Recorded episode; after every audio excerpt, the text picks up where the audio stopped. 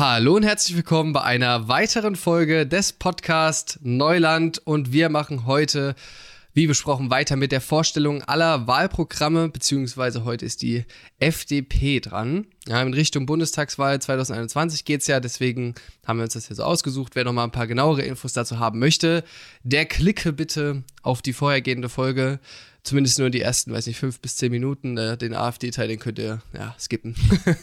ich glaube, den braucht keiner so wirklich.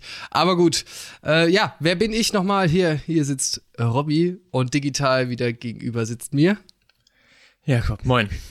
Ich finde das kacke. Ich finde, das, das, es ist immer irgendwie scheiße. ich weiß, genau deswegen mache ich's. Ja. Naja, ähm, doch mal ganz kurz ein, zwei Anmerkungen wir fokussieren uns wieder auf die Themen Klima, Bildung, Wirtschaft, Soziales, Wohnen und Europa.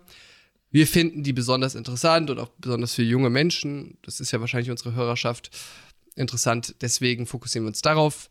Wir werden auch vereinzelt ein paar Punkte kritisch oder immer mal ein bisschen was Kritisches dazu sagen.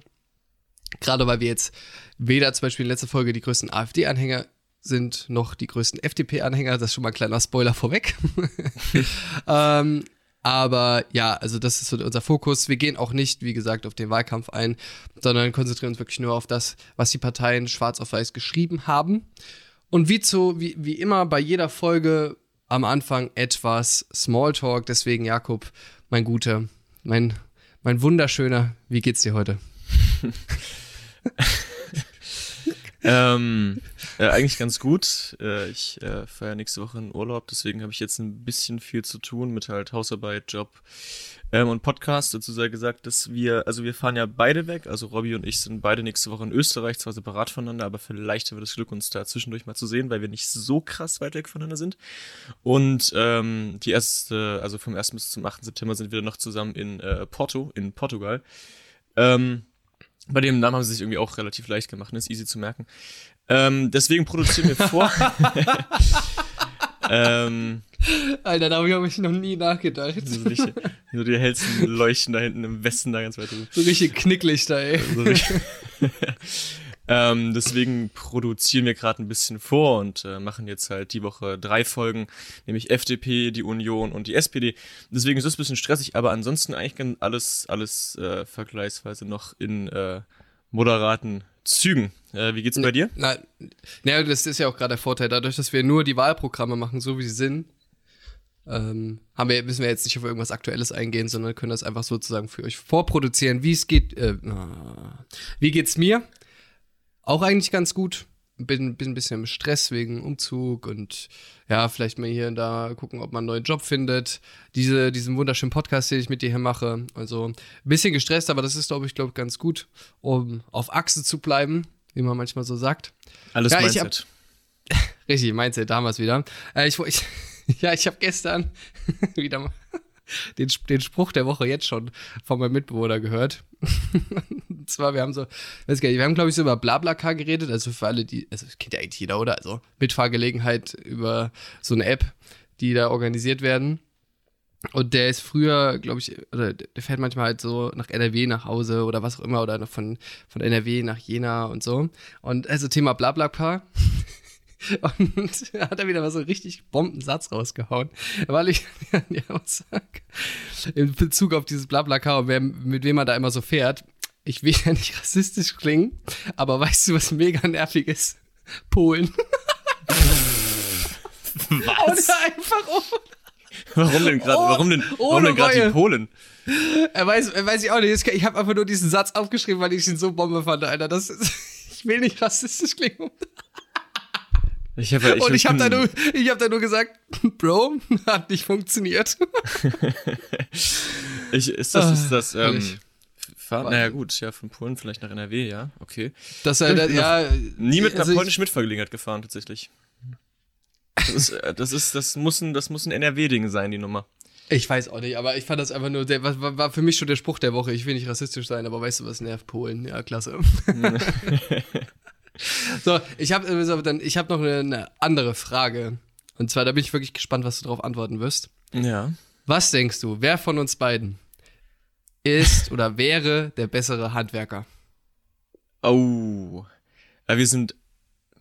Da sind wir beide gleich scheiße erstmal. Ich weiß es nicht genau. Ich Also warte erstmal auf deine Antwort ab. Ich sag erstmal nichts. Ja, ich will erstmal okay. ich will erstmal deine wahre Ja. Einschätzung. Also da ich, äh, da ich noch halbwegs im Kopf habe, dass du ja letztens in der Heimat warst und äh, dich beim Mauerbau betätigen wolltest, bei dir zu Hause, habe ich das Gefühl, dass da vielleicht das eine oder andere Malheur passiert sein könnte, warum du auf diese Frage kommst. Aber also ich bin jetzt nicht so eine krasse Handwerker-Maus. Also ein paar Sachen kriege ich schon aufgebaut, aber ich, also würde mich jetzt nicht dafür anbieten. Also ich wäre jetzt nicht der Typ, der beim Umzug sagt, yo, lass mich mal eine Runde bohren. Ähm, deswegen würde ich wahrscheinlich eher sagen, du. Me- Meinst du, ich liege damit falsch? Ich glaube, würdest du mir mehr zutrauen? Nö. Okay. Ich hatte ja, ja fühle ich fair, würde ich so unterschreiben. Nein, Spaß, ja, aber. das dachte ich mir. Naja, eigentlich kein Spaß. Ich glaube, ich, also, ich würde mir schon zutrauen, ein Loch zu bohren. Da, ein Loch bohren zu können, ist nicht die Frage, Robby. Die und Frage einen ist halt Dübel da nur, reinzustecken und ein Bild aufzuhängen. Das krieg, oder eine Lampe, das krieg ich schon. Ja, hin. das ist, das wird schon alles machbar und sein. Kein, und kein Stromkabel zu treffen. So, da. ich bin beim ein Loch kann ich bohren, das ist nicht das Problem. Die Frage ist, ob ich es in die richtige Wand bohre. So. Ähm, Ja. und da würde ich mich doch, da würde ich mich doch dann lieber geflissentlich zurücknehmen und das irgendjemandem überlassen, der dann so an diese Wände klopft. Weißt du, wie ich meine? Erstmal so, Ja. guck, was das eigentlich überhaupt für ein Ding ist. Ich würde das Ding nehmen und einfach nur reinballern. Ähm, deswegen, ja, also nee, das äh, finde ich fair. Äh, Würde ich auch so unterschreiben, tatsächlich. dafür Auch bin ich also dann der kein- intellektuelle ich- Part von uns beiden, oder? Genau. Das ist doch eigentlich so, das, ja, absolut. So sehen wir's. Also machen wir das, unterschreiben wir das. Äh, ich würde mich jetzt auch nicht als äh, Handwerksgott beschreiben, aber Na, so das die ja Basics kriege ich, äh, wirklich nicht, aber äh, die, die Basics kriege ich, glaube ich, hin. Okay, hast du noch was? Ansonsten können wir eigentlich auch schon Nö, ich habe noch zwei, drei Bilder, die du vielleicht aufhängen könntest, aber ansonsten sprechen wir wahrscheinlich dann off darüber. Wenn du dich mal ein bisschen betätigen möchtest, Ich will äh, erstmal meinen ich doch Basketball wieder bereit. haben. Ich will erstmal meinen Basketball wieder haben, du. Du, hol ihn doch einfach ab. Du Sau. Du Sau. Du Drecksau. Apropos Drecksau. äh, komm, kommen wir noch zum Wahlprogramm der FDP. Ah, ja, kommen wir mal dazu. ähm, ich glaube, wenn man ein Wort drüber schreiben könnte, wäre es Investitionsfetischismus. Safe. Und Nee, nee, nee, nee, nee. Äh, irgendwie ähm, Digitalisierungsfetischismus oder nicht? Ja, also- Technologiefetischismus. also ein paar Fetisch. Fet Einige Fetische sind Fetische, bei ja. Christian Lindner auf jeden Fall dabei. Ja, Man sieht Christian am, Lindner- am verschmitzten Blick auf den Wahlplakaten. Richtig, auch Christian Lindner, aka, ich gehöre zum Mittelschicht mit wahrscheinlich so 1,5 Millionen Vermögen. Also fand ich auch klasse. Und, und das, ich glaube, da, das war irgendwie so ein Interview und der hat ja auch irgendwie noch so ein Porsche für 200.000 Euro oder so. Und er, er wollte das Aber so ein, der, hat so ein, der hat so ein Oldtimer Porsche, ne? Ja, ja, genau, genau, genau. Und der er ist, wollte das der quasi, ist, muss man ehrlich sagen, der sieht, das ist wirklich ein geiles Auto. glaube ich, aufs Wort. Aber er hat das quasi so relativieren wollen, dass er halt auch noch so ein Porsche hat mit, ja, ich fahre damit im Jahr nur 500 Kilometer. So. Für einen FDPler ist das eine Wertanlage, sind wir ehrlich. Das ist, das ist, ich glaube, der genießt das nicht mal. Ich glaube nicht mal, dass der Spaß hat, darin zu fahren. Ich glaube, der guckt einfach nur jeden Tag die Autopreise an und wartet, bis er es äh, mit einer, was eine Rendite von 10% oder so wieder verkaufen kann. Ja. Aber gut, äh, wie heißt denn jetzt das Wahlprogramm? Nie gab es mehr zu tun. Ich glaube, das ist auch generell einfach, bei, bei den Linken heißt es ja auch jetzt, also alle wollen jetzt nach der Corona-Krise sehr stark handeln. Und das Programm geht auf jeden Fall mal los mit Wir sind freie Demokraten, wir glauben, dass Deutschland jetzt einen Neustart braucht, wir glauben, dass es moderner, digitaler und freier werden muss. Wir glauben an das große Potenzial unseres Landes, wir sind bereit, Verantwortung dafür zu übernehmen. Ja, das ist auf jeden Fall sehr bemerkbar jetzt schon geworden, um mal einen ganz kleinen Ausschwenker zu machen auf den Wahlkampf, denn die FDP hat, FDP hat Bock zu regieren. Ja, also Jamaika soll sich wahrscheinlich nicht nochmal wiederholen. Äh, Hashtag lieber nicht regieren als falsch regieren. Ja. Aber ja, und FD äh, Christian Lindner macht sich auch sehr stark dafür, dass er dann Finanzminister wird. Ich glaube, das kann man auch so festhalten. Safe. Ähm, genau, was, was ist jetzt auf den ersten Seiten? Das ist so eine Art Vorwort, nur ganz kurz. Ähm, da steht halt drin, dass ja die, die Corona-Krise als Aufhänger hat nochmal deutlich gemacht, wie schlecht die große Koalition ist. Also da findet über eine ganze oder ein, zwei Seiten eine komplette Abrechnung mit der derzeitigen Politik statt. Äh, ja, ähm, und es ist so sozusagen diese, sagen wir mal jetzt, große Koalition, das Altbackene, das Altbekannte, das Altmodische gegen nun die FDP, das moderne, zukunftsorientierte, diese handlungsfähige Politik. Also ähm, alles Gute gegen alles Schlechte, was vorher da war. Es ist fast so, als hätte die FDP vor zehn Jahren nicht regiert. Von 2009 bis 2013. Huch! Da waren wir ja gar nicht Ähm, beteiligt. Ähm, und das Motto, wie es ist, darf es nicht bleiben. Ne? So. Um, oh, genau, und der, der, das fand ich auch noch sehr interessant. Dann, sind, dann gehen wir auch direkt rein in die einzelnen Punkte, die wir uns vorgenommen haben. Das noch ein Zitat. Doch nicht jede Veränderung ist Fortschritt. Alte Irrwege finden neuerdings immer mehr Zulauf. Rechte versuchen die Menschen durch Merkmale wie Herkunft, Kultur, Religion, sexuelle Orientierung oder Hautfarbe zu spalten und gegeneinander in Stellung zu bringen. Linke versuchen die Menschen durch Merkmale wie Erfolg, Einkommen oder Vermögen zu spalten und gegeneinander in Stellung zu bringen. Beides sind Irrwege. Fortschritt geht nur nach vorne durch die Mitte. Das ist für uns die, äh, die richtige Richtung. Ich finde es ja auch interessant, dass sie so das hingestellt wird, als wäre die Linke jetzt für die Spaltung in unserer Gesellschaft verantwortlich. Ja, ja habe ich mir auch gedacht, als ich das gelesen habe. äh, also, das, als ob die Einkommensungleichheit oder in Deutschland die Vermögensungleichheit so ja, herbeigezaubert wurde von der Linke und nicht einfach objektiv da sind. Aber gut, ähm, das äh, ist jetzt einfach mal. Wie ist das? Ein Prozent, nehmen wir jetzt einfach mal so der Bevölkerung äh, besitzt irgendwie mehr als 40 Prozent der unteren oder so und dann ist so, ja, das ist schon kacke, dass die Linken das nicht gut finden. Das ist ja richtig ungewöhnlich. Aber vielleicht, vielleicht haben wir hier auch ähm, eine neu aufgestellte FDP, weil sie äh, Punkt, also sie möchte ja auch im sozialen Punkten und vielleicht haben wir wirklich jetzt hier eine Partei, ein Wahlprogramm, das für den kleinen Mann, die kleine Frau oder die kleine diverse Person sich hinstellen möchte, eintreten möchte. Spoiler, ich glaube, es ist nicht so, aber gehen wir mal eins nach dem anderen durch. Jakob, fang du doch einfach mal mit Europa an. Genau, das ist ja noch ein bisschen was Sanftes zum Einstieg.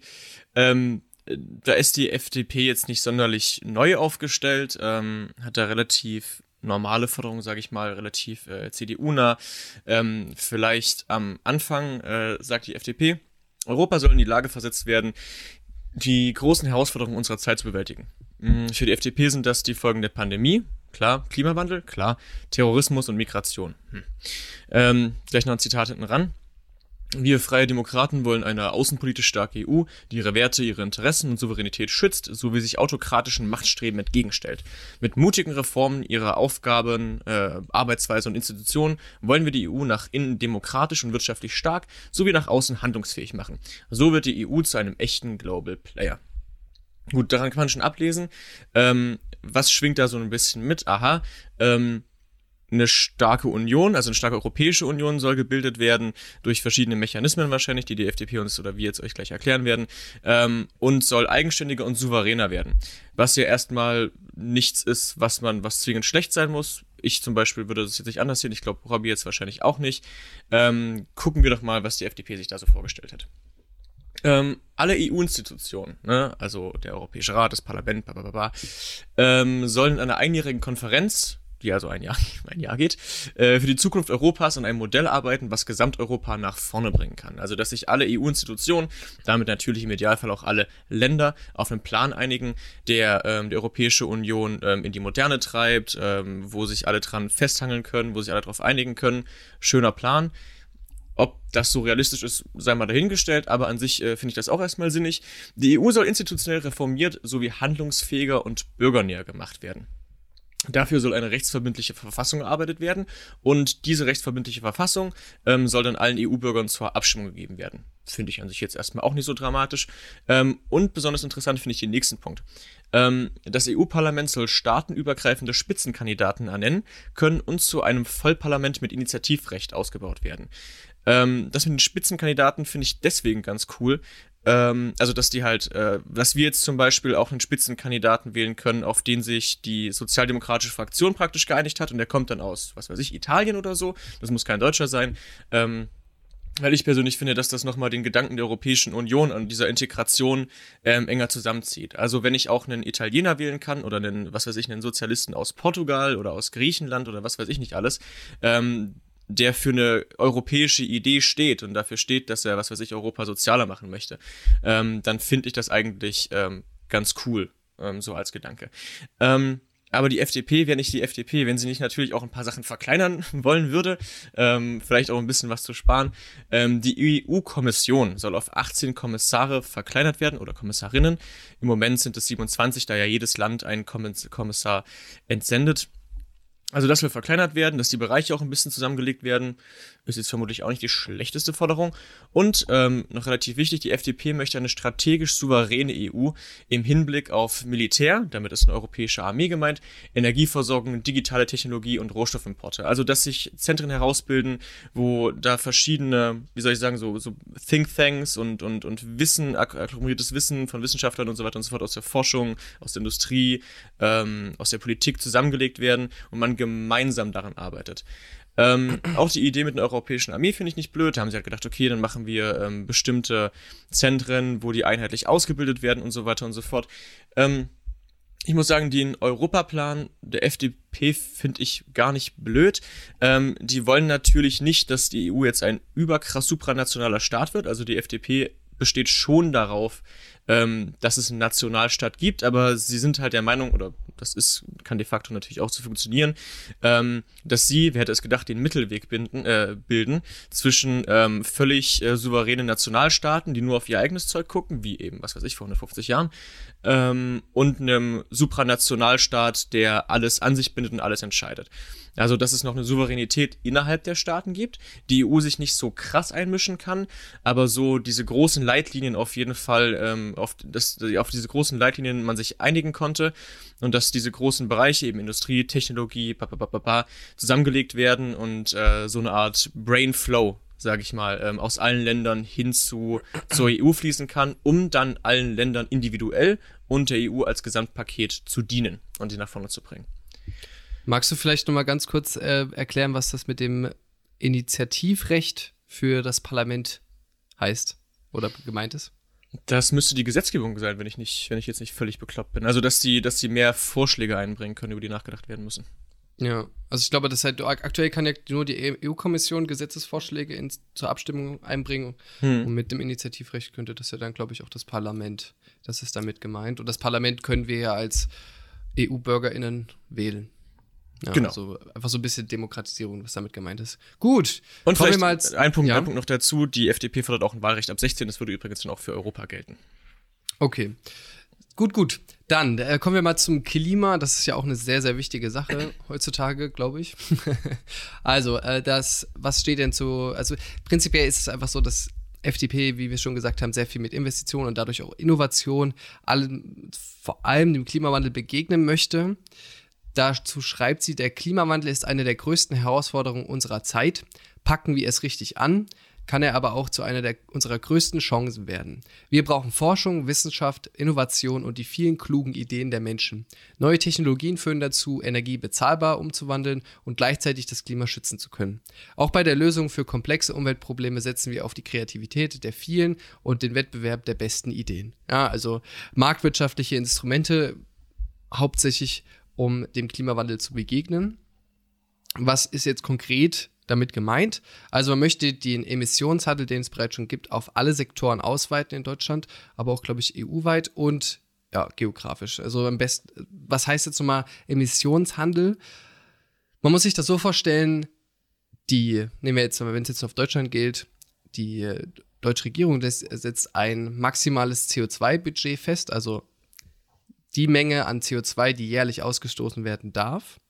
Und für die, für das Recht sozusagen eine Tonne, in den meisten Fällen ist es eine Tonne CO2 zu emittieren, braucht man ein Zertifikat. Und das kann man eben erwerben. So, und das, das, der Witz daran ist, dass man eben diese Gesamtzahl an Zertifikaten jedes Jahr verknappt, sodass dadurch ne, Angebot und Nachfrage, das Angebot verknappt sich, der Preis geht nach oben. Und dementsprechend haben Unternehmen einen Anreiz dazu, in, klimafreundliche Technologien zu investieren. Ein Pluspunkt noch weiterhin, diese Zertifikate sind handelbar, das heißt, Akteure, die besonders auf Klimaschutz pochen und äh, da in Technologie investieren, sodass ihr Fußabdruck oder ihre Emissionen sehr klein werden, können die überschüssigen Zertifikate verkaufen an Akteure, die da vielleicht ähm, ein bisschen nachhängen oder einfach generell Schwierigkeiten haben oder mehr investieren müssen, damit sie auch klimafreundlicher werden. Und das ist sozusagen die Idee von dem Emissionshandel. Wie gesagt, soll auf alle Sektoren au ähm, ausgeweitet werden. Und im günstigsten Fall, das wäre sozusagen die, die bestmögliche Lösung, die ideale Lösung, würde, das, würde es einen weltweit einheitlichen Preis geben, sodass alle Länder darin involviert würden. Dann gäbe es nämlich keine Wettbewerbsverzerrungen. Äh, das ist aber wahrscheinlich halt noch sehr, sehr weit entfernt. Deswegen ähm, ist es so, dass man als Übergangslösung, Zitat, Weiterentwicklung des Carbon Leakage Schutzes der EU unterstützen möchte. Was ist mit Carbon Leakage gemeint? Wenn wir uns jetzt mal vorstellen, die EU prescht jetzt sehr mit Umweltschutz voran und Klimaschutz, hat das natürlich, wie wir es schon gesagt haben, Preiseffekte, sodass prinzipiell Produkte in der EU teurer werden oder beziehungsweise die Produktionskosten in der EU teurer werden. Damit könnten natürlich einfach Unternehmen ins Ausland flüchten, dort produzieren und nach Europa exportieren. Ja, dann hätte man nichts geschafft und Arbeitsplätze würden sogar noch ähm, na, verloren gehen. Dementsprechend kann man da auch einzelne Mechanismen etablieren. Es gibt zum Beispiel jetzt den Vorschlag der EU-Kommission, einen, ich glaube, das soll auch umgesetzt werden, einen CO2-Grenzausgleichsmechanismus einzuführen, dass man halt irgendwie eine Abgabe in Differenz dieser, sag ich jetzt mal, Mehrbelastung für europäische Unternehmen auf Importe aus dem Ausland hm, einführt, sodass halt eben halt fairer Wettbewerb entsteht. Das unterstützt anscheinend die FDP. Dann, wie wenn wir jetzt das mal vergleichen, die steigenden Preise führen natürlich auch, dass einzelne Güter für uns KonsumentInnen teurer werden. Wie soll das ausgeglichen werden? Denn natürlich, wenn wir uns auch vorstellen, ein, ähm, weiß nicht, jetzt eine Familie auf dem Land, die sowieso jetzt nicht das höchste Einkommen haben und, der bin, und auf zum Beispiel jetzt auch noch ein Auto mit Verbrennungsmotor angewiesen sind, die werden natürlich tendenziell davon eher betroffen als reiche Menschen, die können das leichter kompensieren. Dementsprechend schlägt die FDP eine Klimadividende vor. Das heißt, aus all den Einnahmen, die man durch die Ausweitung des Emissionshandels erzielt, ähm, die, werden zurück, die werden zurückgegeben an die BürgerInnen im Sinne von einer jährlichen oder ich weiß gar nicht monatlichen Zahlung, ähm, sodass halt quasi alle Einnahmen wieder zurückgeführt werden an die BürgerInnen. Das hat halt den Vorteil, dass auch damit klimafreundliches Verhalten belohnt wird. Und wir wissen auch aus Studien etc. etc., dass einkommensschwächere Familien, einkommensschwächere Individuen einen kleineren Fußabdruck haben als einkommensstärkere, sodass halt da tendenziell auch was, sagen wir mal, Plus im Portemonnaie entsteht. Was sind jetzt noch so einzelne weitere Forderungen? Ähm, die Stromsteuer soll gesenkt werden oder und dann final auch gestrichen, wenn das möglich sein sollte. Weiterhin äh, Förder dann Förderung weiterer alternativer Kraftstoffe. Wichtig ist, die FDP setzt sich nicht auf eine Technologie, zum Beispiel jetzt E-Mobilität fest, sondern auch nach dem Wettbewerbscharakter die beste soll sich durchsetzen. Auch synthetische Kraftstoffe wie E-Fuels forciert sie. Und da muss man allerdings sagen, das ist, glaube ich, eine Technologie, die erst so in zehn Jahren wirklich äh, marktfähig wird, im Sinne von, dass man das bezahlen kann. Also ist jetzt noch kein sofort, keine Sofortmaßnahme, sage ich jetzt mal. ÖPNV, also ÖPNV so ausgebaut werden, Fahr Fahrverbote werden abgelehnt, kein Tempolimit, kein Verbot von Dieselfahrzeugen oder anderen Autos, keine, wie gesagt, keine besondere Forderung von E-Autos. Ähm, besseres Tankstellennetz für regenerative Antriebe, flächendeckender Ausbau von Schnellladesäulen und interoperablen Bezahlstrukturen für die E-Mobilität, äh, Fokus auf Wasserstoff. Als zweite Säule des künftigen Energiesystems und Aufforstung und Schutz bestehender Wälder, Erhalt wertvoller Waldökosysteme und Moore. Vielleicht noch mal ein ganz kurzer Hinweis. Natürlich haben wir jetzt nicht alles integrieren können in unsere Podcast-Folge. Das würde das nämlich sprengen, weil die FDP hat mitunter ganz schön viele Punkte, wahrscheinlich auch die zukünftigen Wahlprogramme ebenso. Aber das sind so unserer Meinung nach so die wichtigsten. Genau. Genau, also wir müssen halt immer ein bisschen gucken, was wir halt mit reinnehmen und was für uns am, am relevantesten klingt. Ähm, und das muss man natürlich auch, wenn ich jetzt mal zum Sozialen komme, wenn äh, es keinen direkten Punkt mit dem Titel Sozialen gibt, sprich dann, äh, wenn wir uns halt ein paar Sachen zusammenziehen, meistens eher in Bezug auf Rente und ähm, auf, auf andere Sozialleistungen. Ähm, bei der FDP ist das so, es gibt keinen speziellen Unterpunkt oder so mit dem Titel Soziales oder so. Ähm, Deswegen einfach ein paar Punkte random rausgegriffen, die relativ relevant klangen. Ähm, am Anfang die Sozialausgaben des Bundes sollen bei 50 Prozent des Bundeshaushaltes gedeckelt werden. Liegt momentan, glaube ich, bei 60. Ähm, klassische FDP-Forderung, nicht so viel Geld für Soziales. Alles gut, sollen sie machen. Ähm, zwei interessante Sachen, die ich vielleicht noch gerne machen würde. Ähm, die erste ist das sogenannte liberale Bürgergeld. Das ist jetzt ein Zitat aus dem Programm. Wir wollen steuerfinanzierte Sozialleistungen wie das Arbeitslosengeld 2, also Hartz IV, ähm, die Grundsicherung im Alter, die Hilfe zum Lebensunterhalt oder das Wohngeld in einer Leistung und an einer staatlichen Stelle zusammenfassen, auch im Sinne einer negativen Einkommenssteuer. Selbstverdientes Einkommen soll geringer als heute angerechnet werden. Die Grundsicherung muss unbürokratischer, würdewahrender, leistungsgerechter, digitaler und vor allem chancenorientierter werden. Wie eine Grundsicherung digital wird, weiß nicht ganz genau, aber geschenkt. Ähm, daneben sollte der Passiv-Aktiv-Tausch weiterentwickelt werden, bei dem Gelder, die ein Leistungsempfängerin oder ein Leistungsempfänger erhält, in Lohnkostenzuschüsse für einen sozialversicherungspflichtigen Arbeitsplatz umgewandelt werden können.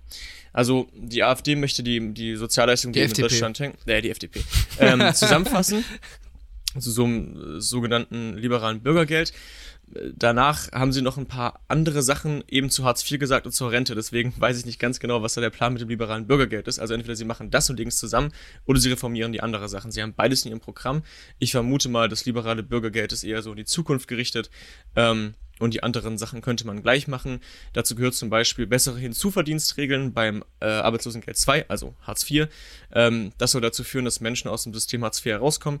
Finde ich ebenfalls eine richtige Forderung. Ähm, also wenn man Hartz IV bezieht, kann man nicht wirklich Geld dazu verdienen.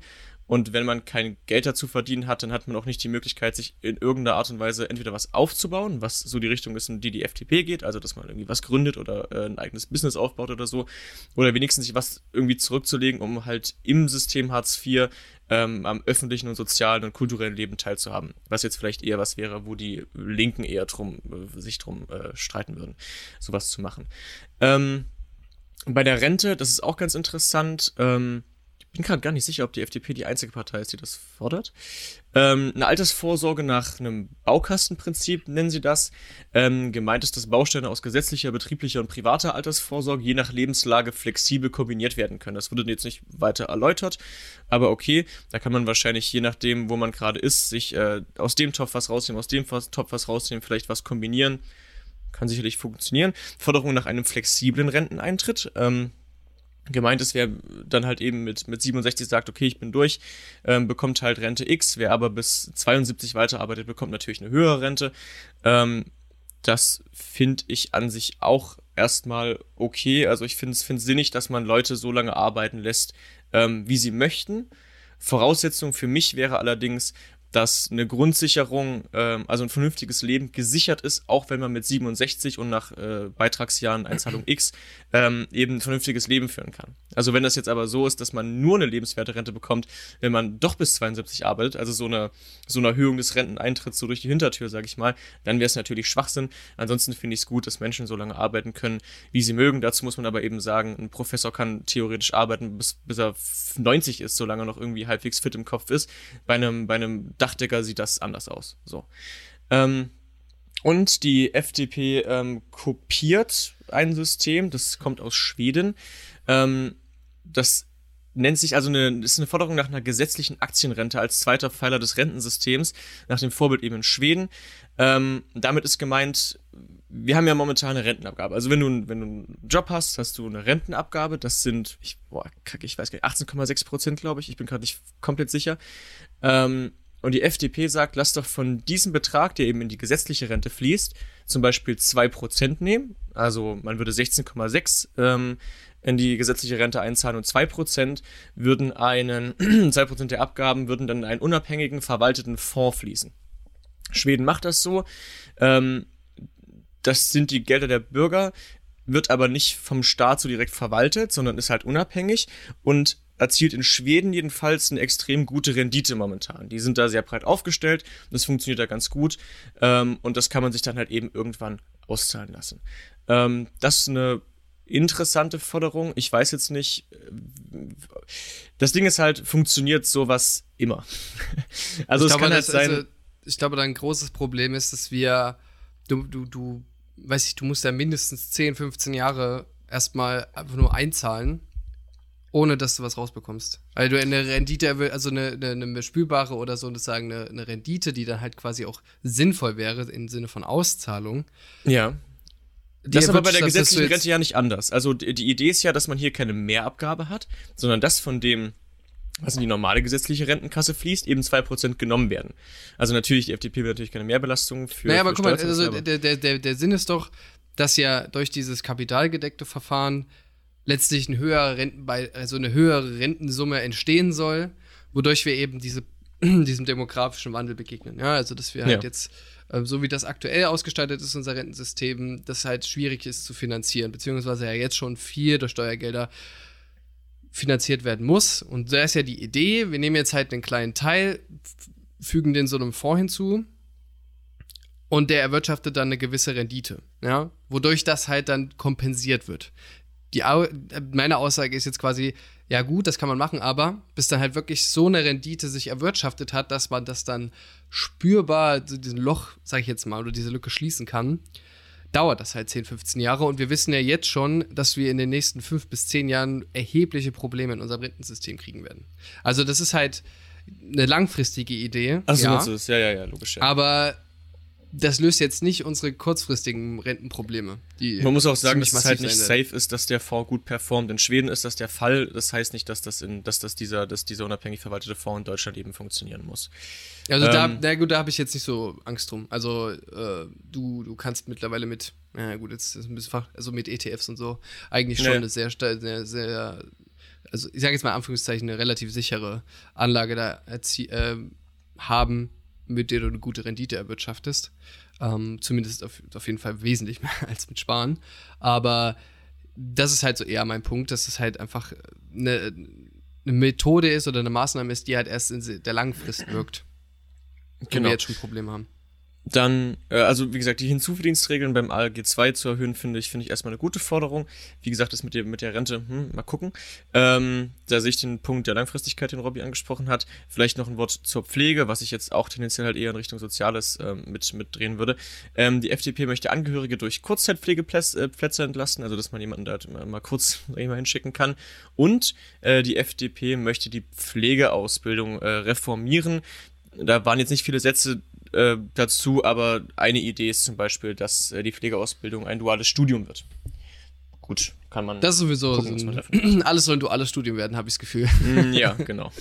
Äh, vielleicht auch noch mal ganz kurz, äh, wenn wir jetzt hm, darüber nachdenken, dass ja die Pflege, äh, die, die Rente sehr teuer wird. Die, was du ja schon angesprochen hast, die FDP will ja auch, da wäre ich zwar später noch drauf gekommen, aber dass die äh, Sozialausgaben des Staates nicht über 50 Prozent gehen des Bruttoinlandsproduktes oder Jo. des Haushalts, glaube ich. Das ist halt auch so eine Finanzierungsfrage. Aber apropos Finanzierungsfrage, dass die FDP gerne mal träumt, dazu kommen wir nämlich jetzt. Jetzt reden wir nämlich über die Wirtschaft.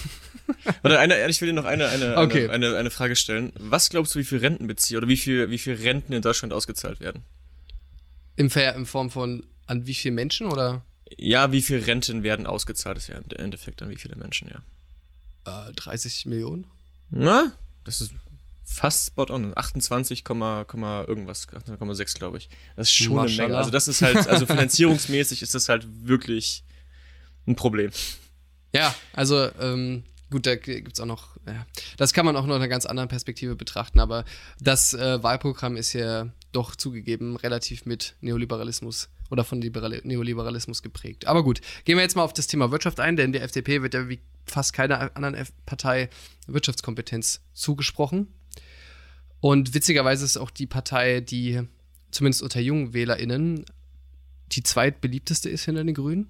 Ja. Also ist schon sehr interessant.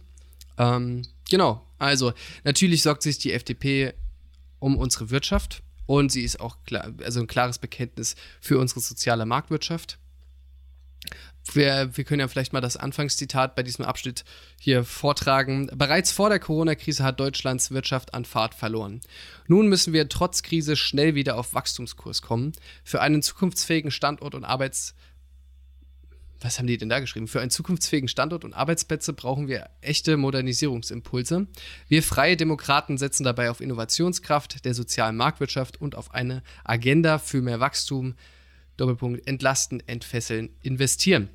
Hm, Das sind halt immer so die Klassiker dabei, die die FDP eigentlich immer bringt, nämlich Bürokratieabbau. Wir hatten das, glaube ich, auch schon bei der letzten Bundestagswahl mit diesem One-In, Two-Out-Prinzip. Sprich, ähm, wenn Belastungen durch geplante Regelungen stattfinden, müssen im doppelten Umfang Belastungen abgebaut werden, auch auf europäischer Ebene.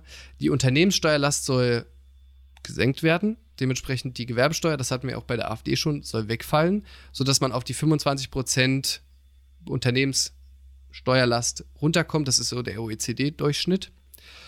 Äh, wie die Kompensation für die Kommunen dann aussehen soll, das ist natürlich dann auch wie bei der AfD so ein bisschen fraglich, weil die Gewerbesteuer ist so die wichtigste originäre Einnahmequelle für Gemeinden. Ja, und da man sagt man zwar zum Beispiel höhere Anteil an der Umsatzsteuer, aber man bleibt da doch recht vage. Dann, man forciert eine globale Mindestbesteuerung. Ähm, also da kann man natürlich jetzt entgegenbringen, Scholz hat das ja schon ein bisschen versucht jetzt anzukurbeln. Die G20 haben ja, also die 20 größten Handels- und Industriestaaten, sich auf einen Mindeststeuersatz auf Gewinne von 15 Prozent bei Unternehmen mit einem jährlichen Umsatz von mindestens 750 Millionen Euro geeinigt. Das sind auch 130 Länder beteiligt. Klar, da gibt es auch ein paar Problemchen und so weiter und so fort. Aber ja, trotzdem ist es eine gute Idee. Also gerade so Sachen wie Steuern und Klima global anzugehen, im besten Fall macht Sinn. Ähm, genau, was haben wir sonst noch jetzt, äh, auch im Hinblick auf Corona? Ähm, Beteiligungsbremse für den Staat, also die Anteile an Post und Telekom sollen verkauft werden. Zitat, unnötige staatliche Beteiligung sowie alle Unternehmensanteile, die nicht zur öffentlichen Daseinsvorsorge gehören, müssen verkauft werden. Hier insbesondere Post und Telekom. Der Erlös kann in digitale Infrastruktur investiert werden. Also einfach eine Priva weitere Privatisierung. Man kann das hinterfragen, Stichwort Gesundheitssektor, wo wir auch eine Privatisierung wahrgenommen haben und ich glaube nicht jeder davon so erfreut war oder ist. Safe nicht. 37 Prozent der Kliniken sind in Deutschland privatisiert. Genau. Ähm, generell das Mantra schlanker Staat mit wenig Regulierung und Eingriffen. Ja, der Markt regelt es schon so ein bisschen, also wenn man das jetzt überspitzt formulieren möchte. Was haben wir sonst noch? Äh, das fand ich ganz interessant und das finde ich eigentlich auch ganz sinnvoll. Es soll eine wirksame Regulierung von Gatekeeper-Unternehmen vorgenommen werden. Zitat: Wir Freidemokraten wollen eine wirksame Kontrolle großer Unternehmen der Digitalwirtschaft schaffen, die Zugänge zum Internet kontrollieren. Solche Gatekeeper-Unternehmen, die als Betreiber einer Suchmaschine, als soziales Netzwerk oder als dominierende Handelsplattform Handelsplattformen, die Wettbewerbsbedingungen kleiner oder mittlerer Unternehmen entscheidend beeinflussen können, müssen einer speziellen Regulierung unterworfen werden. Hat sich also, da jemand nicht getraut, einfach nur, äh, was ich, Google. Facebook, Amazon und Google zu schreiben? So? ja, so ungefähr. Aber das finde ich jetzt persönlich nicht schlecht. Ähm, ja. dann, und dann noch Forcierung des Freihandels. Ähm, witzigerweise irgendwie eine Forderung, die komplett Banane ist, meiner Meinung nach. Das Bundesministerium für Wirtschaft und Energie soll in das Bundesministerium für Wirtschaft, Freihandel und Energie umbenannt werden. Ja, gut, ja. wem das helfen soll, keine Ahnung. Dem Aber gut. So, und dann kommen wir zu dem Thema der FDP, würde ich mal meinen, was Wirtschaft angeht, nämlich Steuern. Und da ist das Stichwort Entlastung. Zitat: Wir Freie Demokraten wollen die Balance zwischen Privat und Staat wiederherstellen, ohne dabei eine seriöse Haushaltspolitik aufzugeben. Wir fordern ein grundlegendes Umdenken in der Steuerpolitik. Wir wollen die BürgerInnen spürbar entlasten und damit die unabdingbare Voraussetzung für Impulse in die wirtschaftliche Erholung unseres Landes schaffen. Das ist ein wichtiger Punkt auf unserer Agenda für mehr Wachstum, denn nur mit Wachstum wird es gelingen, die Folgen der Corona-Pandemie zu überwinden. Dabei stehen wir für eine solide und investitionsorientierte Haushaltspolitik und zur, gegen, äh, zur im Grundgesetz verankerten Schuldenbremse. Ja, also. Ah, die Schuldenbremse. Ich habe ich hab auch mal gehört, dass wenn man vom Spiegel steht und dreimal freier Markt oder Marktwirtschaft sagt, dann äh, steht FD, äh, Christian Lindner hinter dir. Safe. Und Wolfgang Kubicki äh, klatscht dir eine mit, mit dem Grundgesetz über den Kopf. Ja, also, ähm, was steht jetzt, was meinen Sie jetzt damit konkret? Äh, die Abgabenquote, also die Steuerquote plus Sozialbeitragsquote, soll unter 40 Prozent gesenkt werden. Äh, wie, wie, bereits angesprochen, Gewerbesteuer soll entfallen. Ähm, und Verschärfung der Erbschaftssteuer sowie die Wiedereinführung der Vermögensteuer wird abgelehnt. Und der Spitzensteuersatz äh, soll auch wirklich nur für Spitz, äh, Spitzenverdiener gelten. Zitat, wir Freie Demokraten wollen einen fairen Tarif bei der Einkommenssteuer, den Chancentarif. Dazu wollen wir den Spitzensteuersatz schrittweise nach rechts verschieben, mit dem Ziel, dass dieser erst ab einem Einkommen von 90.000 Euro greift. Dadurch wird der Steuertarif für alle SteuerzahlerInnen und Steuer, äh, gut, die Ständer anders, also für alle SteuerzahlerInnen zusätzlich gestreckt. Was meint das jetzt genau? Also aktuell greift der Spitzensteuersatz 42 Prozent. Das ist, by the way, nicht der höchste Steuersatz, sondern der äh, höchste Steuersatz ist die Reichensteuer. Die geht äh, mit 45 Prozent ab einem Einkommen von, Bruttoeinkommen von 250.000 Euro im Jahr. Äh, die 42 Prozent gelten ab einem jährlichen Bruttoeinkommen von ca. so 56.000 oder 57.000 Euro. Ähm, das sind so 4.660 Euro brutto im Monat. Ähm, und die FDP spricht meiner Meinung nach sehr clever von Durchschnittsverdienern oder Durchschnittsverdienerinnen. Äh, da ist das der Durchschnitt, das Durchschnittseinkommen brutto ist, glaube ich, so bei 4000 Euro im Monat. Da muss man sich aber natürlich vorstellen, dass es da weitaus mehr Menschen gibt. Also ist ja nur der Durchschnitt, die Also glaub, weniger verdienen.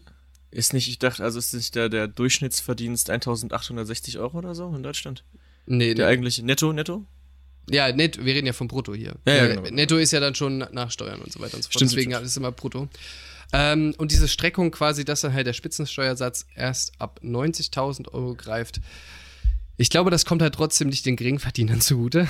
Also selbst, ich, ich weiß auch nicht ganz genau, wie sie es meinen, ob man jetzt quasi sagt, dass alle äh, ähm, Grenzen, sag ich mal, ab denen dann halt quasi ein höherer Steuersatz gilt, auch nach oben verschoben werden oder einfach nur der Spitzensteuersatz nach oben verschoben wird. Letzteres würde natürlich nur den Besserverdienenden äh, zugutekommen und den Mhm. Geringverdienern gar nicht. Da kann man auch über, eher überlegen, ob der Grundfreibetrag, ähm, also quasi, das ist der Grundfreibetrag. In Deutschland ist es so, wenn du, ich glaube, unter 10.000 Euro verdienst, ist das steuerfrei. Und da kann man ja natürlich den erhöhen. Aber gut, der Soli, der soll komplett abgeschafft werden. Ähm, der gilt, ist ja jetzt eigentlich schon fast für alle abgeschafft, nur eben für Besserverdienende nicht. Das heißt, was man hier, also die Handschrift, die man da so ein bisschen erkennt, ist, wohlhabendere und Besserverdienende, die werden da doch ein bisschen bevorzugt, anstatt von Geringverdienenden. Und ganz interessant ist auch, das Leibniz Zentrum für europäische Wirtschaftsforschung, kurz ZEW, das hat mal berechnet, welche finanziellen Auswirkungen denn stattfinden würden, wenn das Wahlprogramm von den einzelnen Parteien so umgesetzt würde, wie man sich denn vorstellt und es, welche Effekte das halt auf Geringverdiener und höhere Einkommen hätte. Zitat, betrachtet man die relativen Zuwächse, die sich aus den Wahlprogrammen ergeben, über verschiedene Einkommensklassen der Haushalt, Haushalte im sozioökonomischen Panel, so zeigt sich ein ähnliches Bild. Den größten relativen Zuwachs beim verfügbaren jährlichen Durchschnittseinkommen bringt die Linke mit rund 11,1 Prozent Haushalt für Haushalte mit 10.001 bis 20.000 Euro brutto.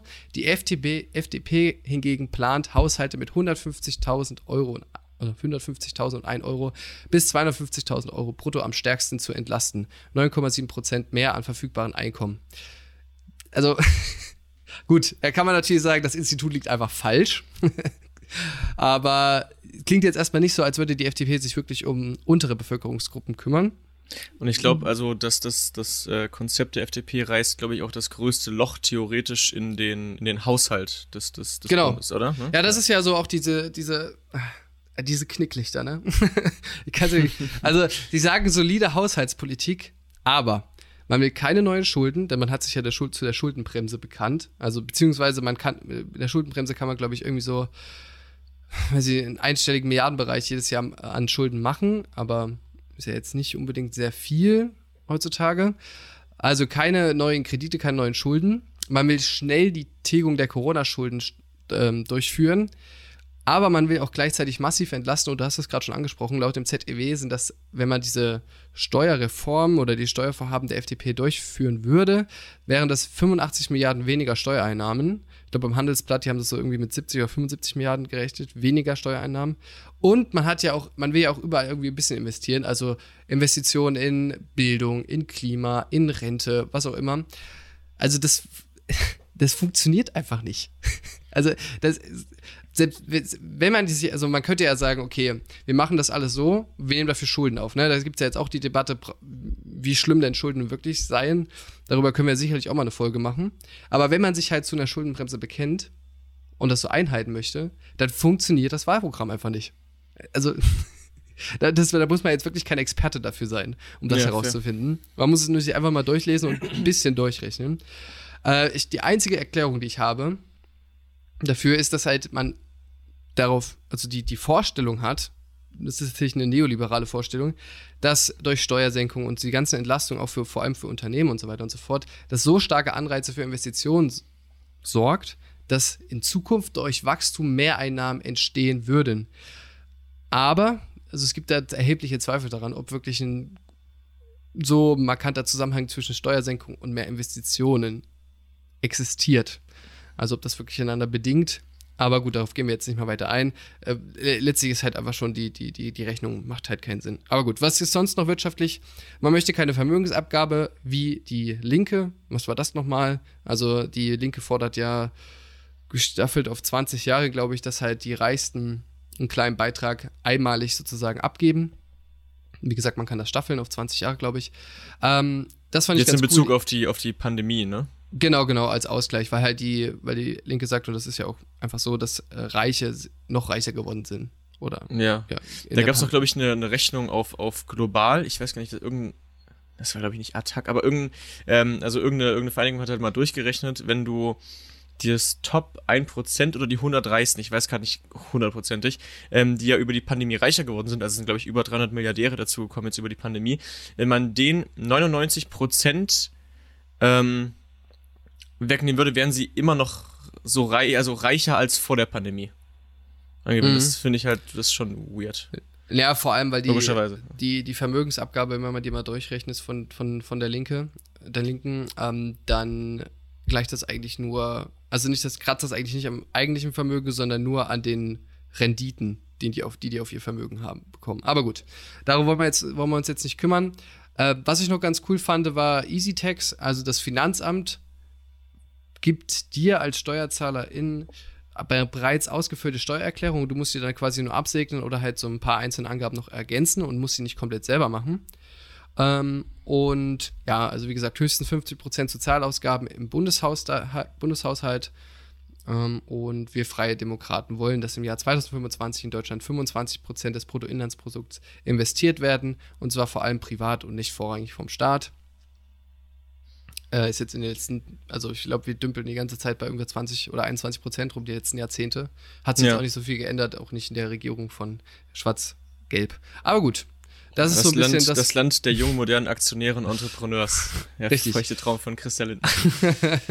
das ist so, so ein bisschen das Wirtschaftliche mit reale, realistischer Einschätzung von Ökonomie. Weiß ich nicht. Kann man hinterfragen. Aber gut, machen wir weiter, weil wir sind jetzt auch schon bei der Dreiviertelstunde. Wir wollen ja auch nicht zu sehr überziehen. Genau, Deswegen, Jakob. fix, äh, fix weiter. Wenn wir von Investieren sprechen, denken natürlich viele auch, also an Aktien, aber natürlich auch an, an Wohnungen ähm, langfristig, also für die Altersvorsorge. Ähm, und natürlich ist auch der FDP aufgefallen, wir haben ein Problem mit bezahlbarem Wohnraum. Also das hat auch die FDP verstanden. Ähm, hält aber Mietendeckel, Mietpreisbremse und Enteignung für das falsche Mittel. Gut. Ähm, und analysiert eben, ja, Bauland und damit eben auch Wohnraum äh, werden knapper. Die FDP möchte mehr Flächen mobilisieren und mehr bauen. Ziel der FDP ist es, dass sich der Traum vom Eigenheim für so viele Menschen wie möglich erfüllt. So, das ist ja, das ist ja alles schön und gut. Die Mehrheit der Deutschen lebt halt einfach zur Miete. Der Traum vom Eigenheim, der natürlich äh, sicherlich in vielen Teilen der Bevölkerung noch, noch geträumt wird, ist aber nicht die Mehrheit, weil die meisten Menschen da gar nicht rankommen. Deswegen ähm, finde ich beim Thema Wohnen und Bauen ähm, diese Eigenheim-Diskussion irgendwie als eine, als eine komische So eine scheinheilige. Ja, weil das ist, das ist halt unrealistisch. Ähm, die die Mehrheit der Deutschen, wie gesagt, lebt zur Miete und müssen im Durchschnitt ein Viertel ihres Nettoeinkommens für die Brutto-Kaltmiete aufbringen, ähm, teilweise sogar noch ein bisschen mehr. Der häufigste Haushaltstyp äh, in Deutschland sind Alleinlebende beziehungsweise Ein-Personen-Haushalte, Single-Haushalte, was weiß ich. Das sind 17,56 Millionen Menschen in Deutschland. Was will ein Single mit einem Einfamilienhaus? Vermutlich nichts. Sicherlich kann man sagen, okay, das ist die langfristige Planung irgendwann mit einer Familie, da da da da da. Ähm, ja, das könnte natürlich sein. Ähm, aber wo gibt es mehr Eigenheime und wo gibt es mehr klassische Mietwohnungen, äh, beziehungsweise normale Mehrfamilienhäuser?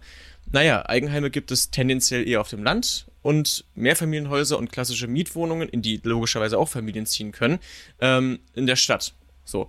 Ähm, Im Jahr 2019 erhobene Daten zeigen, dass mehr als 77 Prozent der Deutschen in Städten wohnen. Und dazu kommt eine nach wie vor relativ präsente, präsente Landflucht. Also das ist halt irgendwie ein Konzept, das sehe ich nicht so ganz. Also natürlich möchte man Leute dazu befähigen, ein Eigenheim äh, zu, äh, zu bauen, zu kaufen, zu was weiß ich. Das ist ja ganz schön. Das löst ja aber dennoch nicht das Problem, dass Menschen keinen bezahlbaren Wohnraum finden. So, die FDP sagt halt, ja, ne, einen Mietpreisdeckel zum Beispiel, der halt, der halt irgendwie die, die äh, Quadratmeter-Miete oder so, Kaltmiete deckelt. So, der schafft nicht mehr Wohnraum. Das ist natürlich irgendwo richtig, aber einfach nur, was weiß ich, 5% der Deutschen dazu zu befähigen, sich ein Einfamilienhaus irgendwo hinzubauen, tut es auch nicht. So.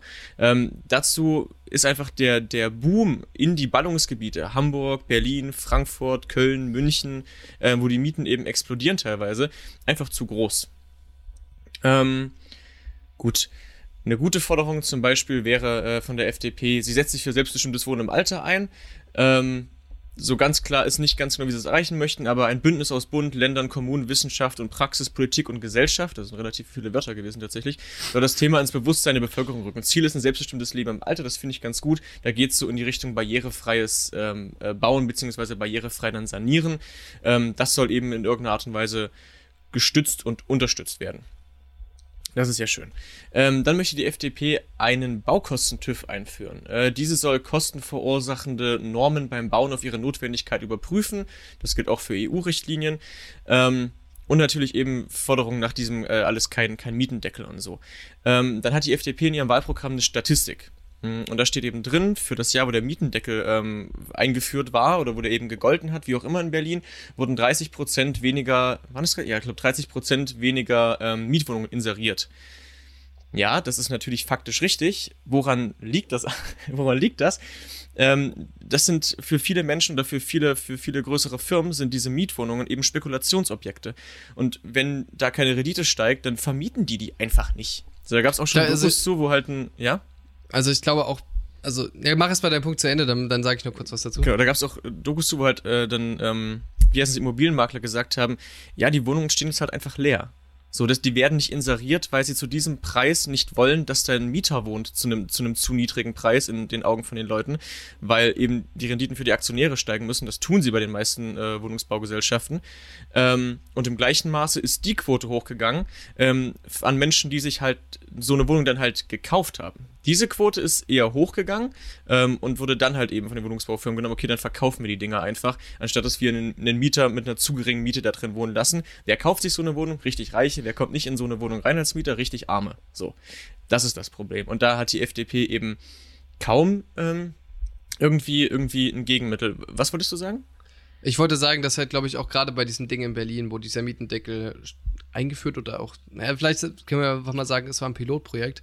Ja dass viele, oder gut, ich weiß jetzt nicht, aber ich kann mir auch vorstellen, dass es schon ein erheblicher Teil war, einfach die, die jetzt leer stehen lassen haben, in der Vermutung, dass das Bundesverfassungsgericht das Gesetz eh wieder kippt. Und dann wieder alles beim Alten ist, so wie es jetzt auch stattgefunden hat. Oder genau. stattgefunden ist. Ich glaube, das war halt auch so ein Faktor. Also, dass man halt einfach gesagt hat, ja gut, das Ding wird jetzt halt eh in einem Jahr gekippt, dann warte ich jetzt einfach, dann kann ich meine normalen Mieten wieder erheben. Mhm. Bei, bei neuen Mietverträgen und so weiter und so fort. Ähm, Genau, ich, ich glaube deswegen, das kam auch da, das ist halt auch so ein Faktor. Genau, das wollte ich nur dazu sagen.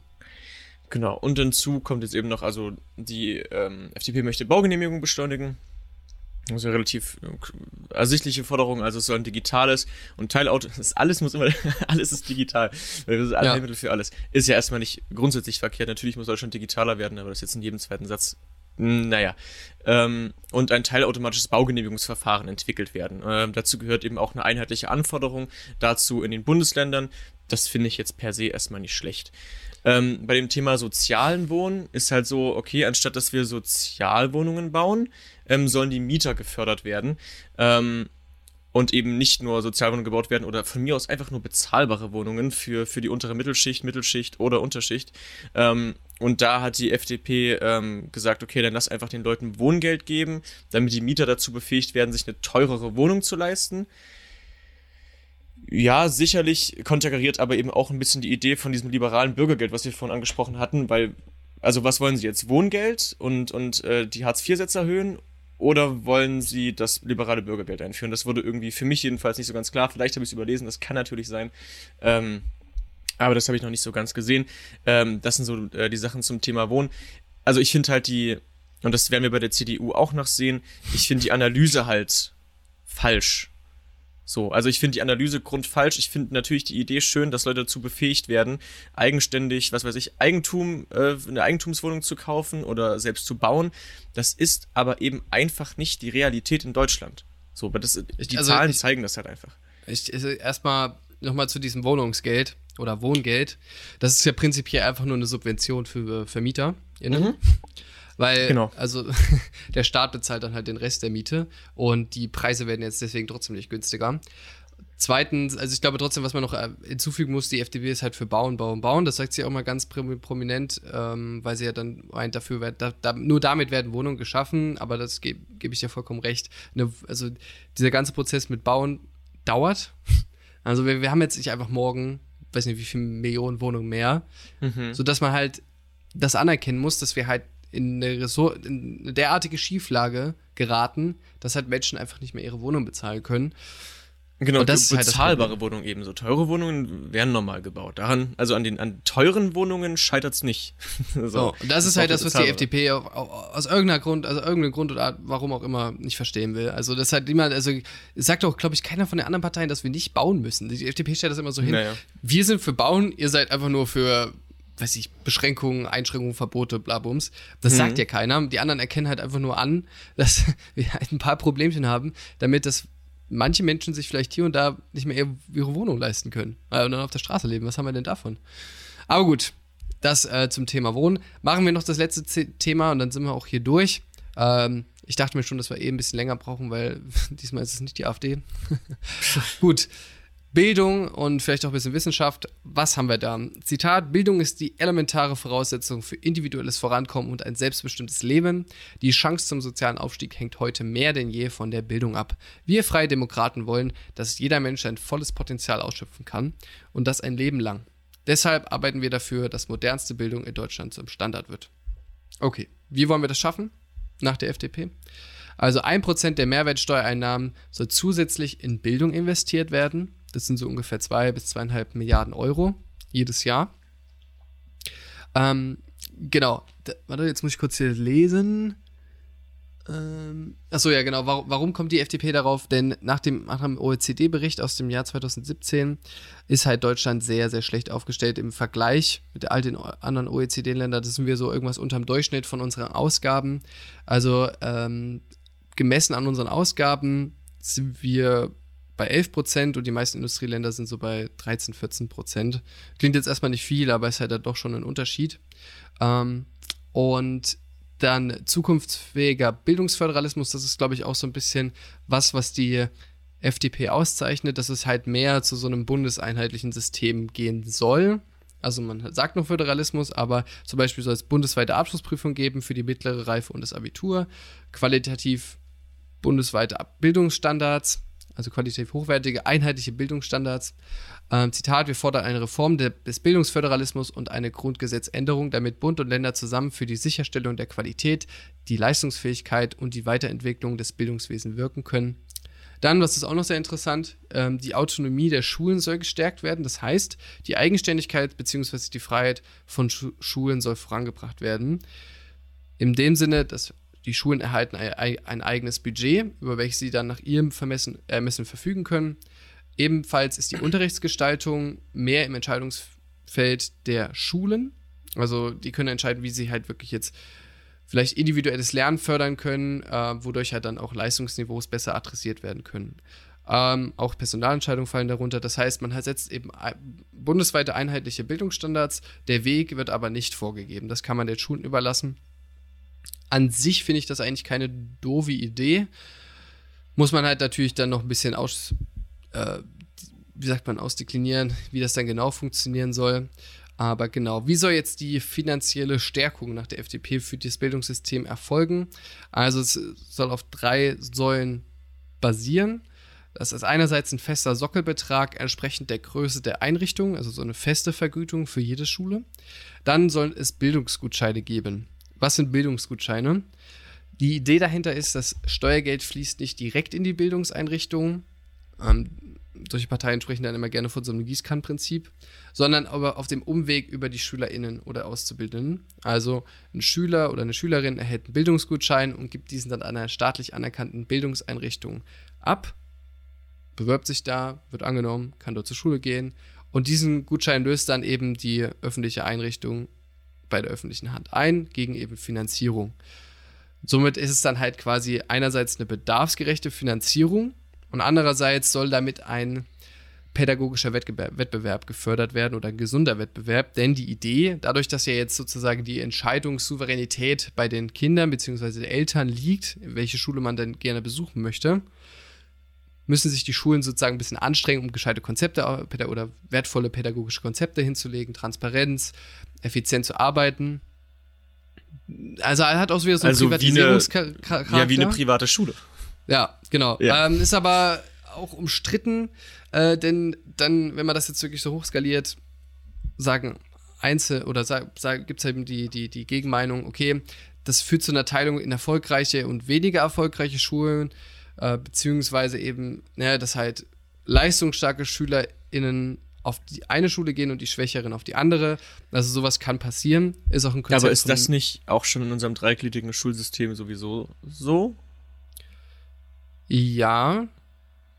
Ja, aber dann. Aber das ja ist aufgrund des Privatisierungscharakters wahrscheinlich dann eine andere sozioökonomische Geschichte war. Also ich habe jetzt, ich habe mich jetzt tatsächlich nicht so stark mit Bildungsgutscheinen beschäftigt, weil ich das Konzept, weiß nicht, ich finde das Konzept irgendwie ein bisschen komisch. Das ist ein bisschen weird, aber, ne? Aber ähm, ich wollte halt auf jeden Fall nur anmerken, dass es da Kritik gibt. Ähm, ich habe mir jetzt halt keine Studien dazu angeguckt. Ich glaube, in den USA gibt es das tendenziell relativ viel. Und dann gibt es noch einen German Dream Zuschuss. Also die Namen sind manchmal, die, die Namen sind manchmal sehr, sehr, sehr komisch. Äh, für Kinder mit geringeren sozioökonomischen Status. Und auch hier, was gibt es sonst noch? Digitalisierung, äh, die Forcierung von Fortbildungsmöglichkeiten für Lehrkräfte im Umgang mit digitalen Geräten, beziehungsweise allgemein digitale Kompetenzen bei den Lehrkräften aufbauen. Ähm, Digitalpakt 2.0 Zitat, wie Freie Demokraten fordern einen Digitalpakt 2.0, der die verfassungsrechtlichen Möglichkeiten der Kooperation von Bund und Ländern im Bildungsbereich vollständig nutzt. Zusätzlich zur Technik muss auch in IT-AdministratorInnen und IT-Administratoren Dienstkräfte für Lehrkräfte Dienstgeräte für Lehrkräfte, digitales Lehrmaterial sowie Fortbildungen investiert werden. Die Corona-Krise hat gezeigt, dass die finanziellen Mittel für WLAN und Hardware allein nicht ausreichend sind, um im Notfall digitalen Unterricht von zu Hause aus zu ermöglichen. Also das ist natürlich keine dumme Idee, wenn man da ein bisschen versucht, das Digitale dort zu fördern. Ähm, ist natürlich immer ein bisschen schwierig, ob halt wir jetzt jemanden zu nahe treten, aber ältere Lehrkräfte da halt dann noch so mitkommen. Aber gut, ähm, Digitales ist ja sowieso halt immer das, was die FDP super findet. Ansonsten denke ich mal, haben wir jetzt viel abgefrühstückt. Wir können natürlich nicht alles reinbringen. Ja, also guckt euch das Wahlprogramm ansonsten selber nochmal an oder ein paar, gibt ja auch andere Podcasts oder ähm, na, Videos auch auf YouTube, die das so ein bisschen be näher beleuchten. Vielleicht noch so ganz kurz, ganz schnell. Also wie gesagt, wir haben über Digitalisierung geredet. Die, ist, die FDP wird zum Beispiel im Bundesministerium für digitale Transformation. Auch, dass man halt Bürgerservice prima online erledigen kann. Dann das muss man der FDP so gut halt, Freiheitsrechte werden da sehr hoch gehalten. In der Corona-Pandemie ein bisschen in den komischen Kontext, aber gut. Also die, die Selbstbestimmung und Transparenz bei Datenschutz soll natürlich gestärkt werden. Keine Staatstrojaner für Überwachung, Recht auf Anonymität im öffentlichen Raum. Ähm, was und dann zum Beispiel halt auch Amtsbegrenzung äh, der, für den Bundeskanzler oder die Bundeskanzlerin auf zwei Amtszeiten, beziehungsweise maximal zehn Jahre. Verlängerung der Legislaturperiode auf fünf Jahre. Der Bundestag soll natürlich verkleinert werden und das Wahlrecht ab 16, aber das hattest du schon gesagt. Gut. Mhm. Das ist nochmal ganz schön. schnell, der, der Schnelldurchlauf noch ein paar einzelne Sachen. Und damit sind wir, glaube ich, durch. Genau. Äh, ganz ganz schön Brett. Eine Stunde, Digga. Eine Stunde über die FDP reden, Alter. Wer sind wir? ähm, kommt, nicht so, dann, kommt nicht so schnell wieder vor. Dann, dann kommt beim nächsten Mal dann die Union. Wir hoffen, es hat euch ähm, gefallen. Ähm, ein paar Parteien kommen ja logischerweise noch als jetzt äh, Union, SPD, Grüne und Linke. Und dann ist tatsächlich auch schon äh, Bundestagswahl. Ähm, ja, hoffentlich ist es halbwegs informativ für euch gewesen. In diesem Sinne würde ich sagen, äh, Robby, hast du noch irgendwas? Also, ja. Also FDP gleich Wirtschaftskompetenz, Fragezeichen. Gut, denke ich, kann ich unterschreiben. äh, ähm, gut, dann in diesem Sinne, äh, schönen Tag, schöne Woche und äh, dann bis zum nächsten Mal mit den, mit den, ja, mit den Schwarzen, ne? Von der Union. Sehr schön. Macht's gut.